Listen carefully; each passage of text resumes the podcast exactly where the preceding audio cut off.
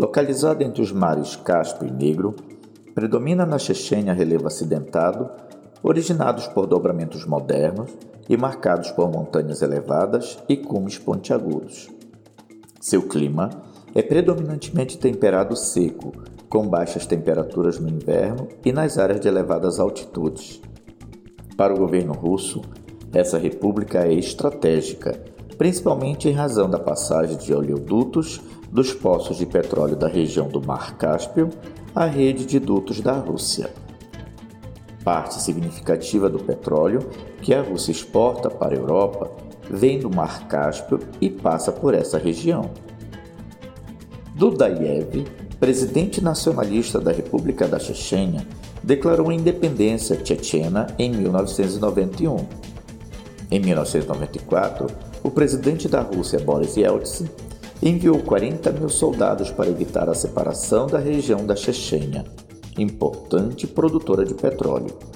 E a Rússia entrou numa guerra que alguns compararam ao que foi a Guerra do Vietnã para os Estados Unidos. Os insurgentes chechenos infligiram grandes baixas aos russos.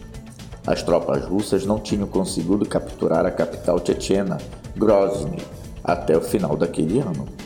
Os russos finalmente tomaram Grozny em fevereiro de 1995, após pesada luta.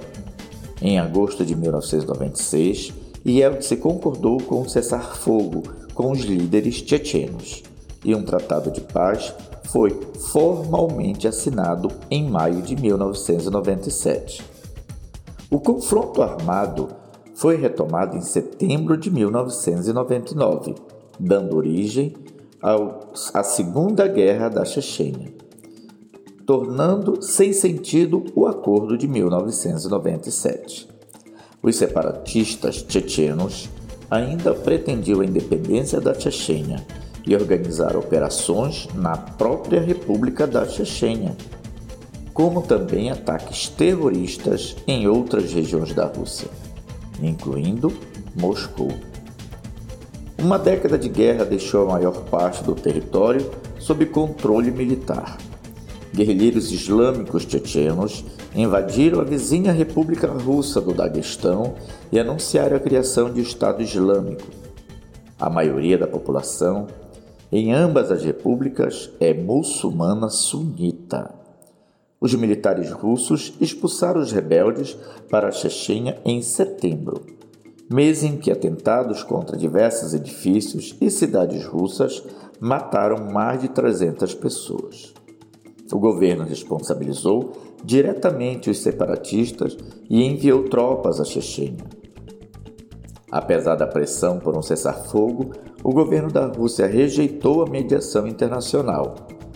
Mas as denúncias de massacres, estupros e torturas cometidos pelas tropas russas contra centenas de civis levaram o governo russo a aceitar, em março de 2000, a visita de representantes da ONU à Chechênia. Mas as emboscadas e os ataques suicidas contra as tropas russas prosseguiram assim como os bombardeios aéreos russos. Em julho de 2000, o presidente Vladimir Putin colocou a Chechênia sob a administração direta da presidência da Federação Russa. Em março de 2003, o governo russo organizou um referendo na Chechênia sobre a nova constituição local, que estabelece subordinação da República a Moscou. A lei foi aprovada por 96% dos eleitores, mas o referendo foi considerado irregular e condenado internacionalmente. Num pleito igualmente criticado, em outubro de 2003, Arkimad Kadyrov foi eleito presidente da Chechênia com 81% dos votos.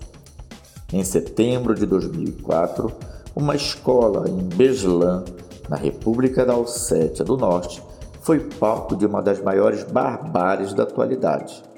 Terroristas tchetchenos aprisionaram, torturaram e mataram crianças, pais e professores.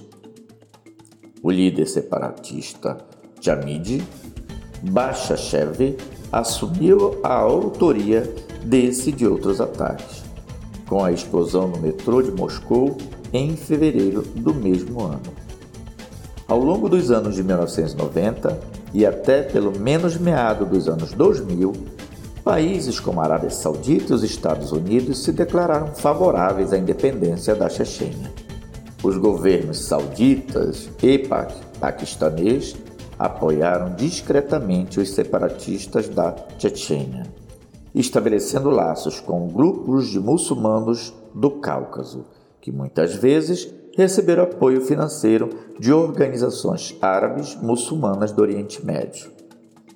O apoio da Arábia Saudita aos separatistas chechenos tornou as relações russo-sauditas mais tensas por ocasião do atentado terrorista em Beslan, levando então o presidente da Rússia, Vladimir Putin, a ameaçar publicamente o governo saudita de retaliação militar, caso novo atentado daquele tipo ocorresse em território russo.